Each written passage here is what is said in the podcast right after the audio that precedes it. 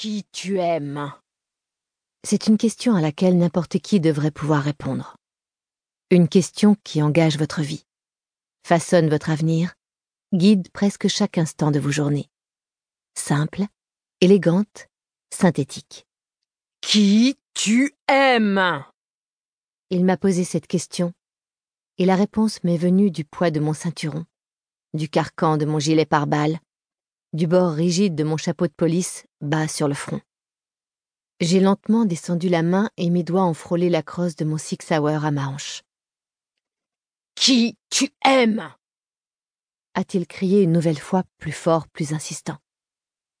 Mes doigts se sont éloignés de mon arme de service pour se poser sur un passant de cuir noir qui maintenait mon ceinturon autour de ma taille. Le velcro a crié quand j'ai détaché ce premier passant, puis le deuxième, le troisième, le quatrième.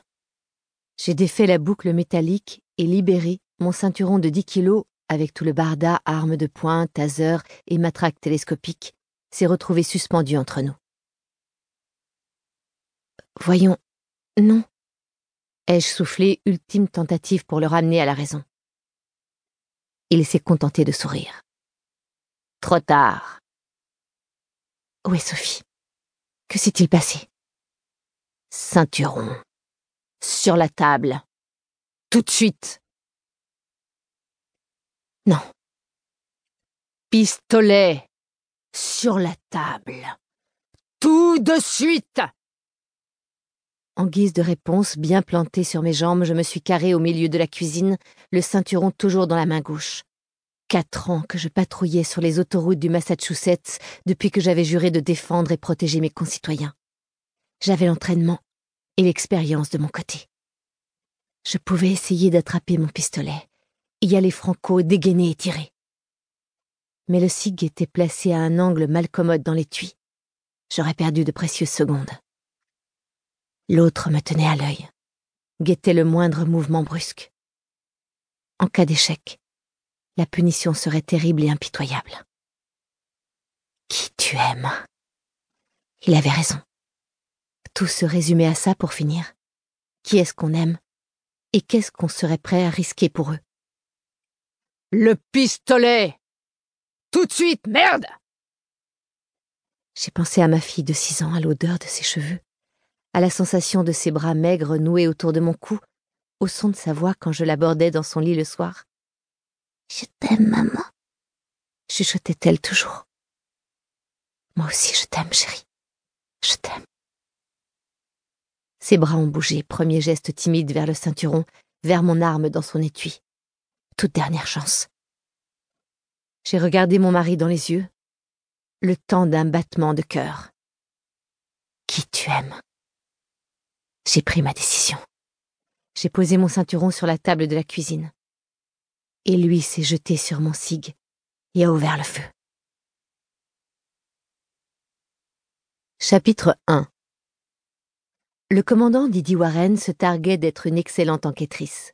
Forte de ses douze ans d'expérience au sein de la police municipale de Boston, elle avait la conviction qu'étudier une scène de crime ne nécessitait pas simplement d'appliquer la procédure à la lettre, mais plutôt de se livrer à une immersion sensorielle. Elle tâtait le trou lisse qu'une balle de 22 brûlante avait vrillé dans un mur de placo.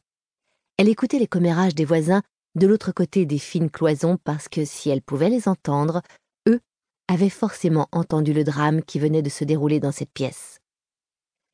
Didi remarquait toujours comment un corps était tombé, si c'était vers l'avant ou vers l'arrière, légèrement de biais, elle cherchait dans l'air ce goût âcre de la poudre qui flotte encore pendant une bonne trentaine de minutes après le dernier coup de feu.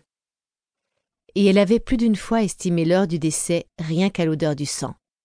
Comme la viande fraîche, celui-ci a d'abord une odeur relativement anodine avant d'émettre des relents de plus en plus puissants et terreux au fil des heures. Mais aujourd'hui, elle n'avait rien de tout cela au programme. Aujourd'hui, elle allait passer son dimanche matin à traîner en pantalon de jogging gris et grande chemise rouge à carreaux empruntée à Alex. Attablée dans la cuisine de ce dernier, elle se cramponnait à un gros mug en terre cuite rempli de café, en comptant lentement jusqu'à vingt. Elle en était à treize. Alex avait enfin rejoint la porte d'entrée. Il s'arrêta pour enrouler une écharpe bleue marine autour de son cou. Elle arriva à quinze. Il finit avec l'écharpe, passa au bonnet de laine noire et aux gants de cuir doublé. La température extérieure venait à peine de franchir la barre des moins 7 degrés. 20 cm de neige au sol et encore une quinzaine attendus d'ici la fin de la semaine. En Nouvelle-Angleterre, le mois de mars n'était pas synonyme d'arrivée du printemps. Alex enseignait, entre autres, l'analyse de scènes de crime à l'école de police. Aujourd'hui, il allait enchaîner les cours. Demain, ils seraient tous les deux en congé, ce qui n'arrivait pas souvent et serait certainement l'occasion de quelques divertissements encore à déterminer. Peut-être du patin à glace dans le parc de Boston Common, une virée au musée Isabella Stewart Gardner, ou une journée à paresser, pelotonner dans le canapé en regardant des vieux films avec un grand saladier de pop-corn au beurre. Les mains de Didi se crispèrent autour du mug. D'accord, pas de pop-corn. Elle comptait. Dix-huit, dix-neuf, Alex finit d'enfiler ses gants, ramassa sa vieille besace en cuir noir et s'approcha. Ne te languis pas trop de moi, dit-il. Il l'embrassa sur le front. Didi ferma les yeux, pensa vingt et commença à compter à rebours.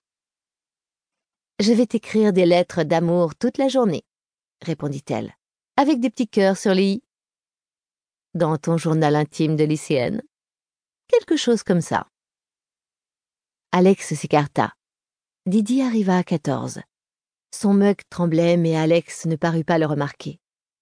Elle prit une grande inspiration et serra les dents. Treize, douze, onze. Un peu plus de six mois qu'Alex et elle sortaient ensemble.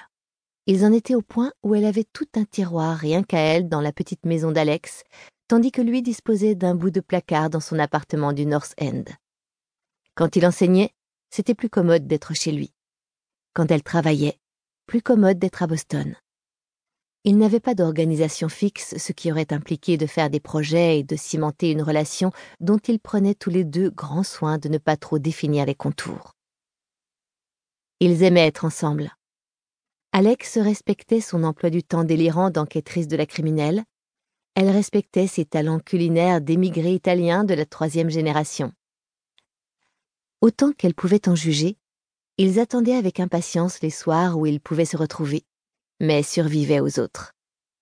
Deux adultes attachés à leur indépendance. Elle venait de fêter ses quarante ans, un cap qu'Alex avait franchi quelques années plus tôt. Plus vraiment deux ados rougissants dont chaque instant se serait consumé dans la pensée de l'autre. Alex avait déjà été marié. Quant à Didi, elle n'était pas tombée de la dernière pluie. Elle ne vivait que pour son travail, et tant pis si les autres trouvaient ça malsain. Ça l'avait menée là où elle était. Neuf, huit, sept. Alex ouvrit la porte d'entrée, bomba le torse pour affronter la rigueur du matin. Un souffle d'air froid traversa le petit vestibule et vint frapper les joues de Didi. Elle frissonna et serra le mug plus fort. Je t'aime, dit Alex en sortant. Moi aussi, je t'aime. Alex referma la porte. Didi arriva au bout du couloir juste à temps pour vomir. Dix minutes plus tard, elle était encore affalée sur le sol de la salle de bain. Le carrelage datait des années 70, des dizaines et des dizaines de petits carreaux beige, marron et dorés. Les regarder lui redonnait la nausée. Mais les compter était un exercice de méditation relativement efficace. Elle fit donc l'inventaire en attendant que ses joues rouges refroidissent et que ses crampes d'estomac se calment. Son téléphone portable posé par terre à côté d'elle sonna. Elle le regarda, pas follement intéressée vu les circonstances. Mais quand elle vit qui appelait, elle décida de le prendre en pitié. Quoi?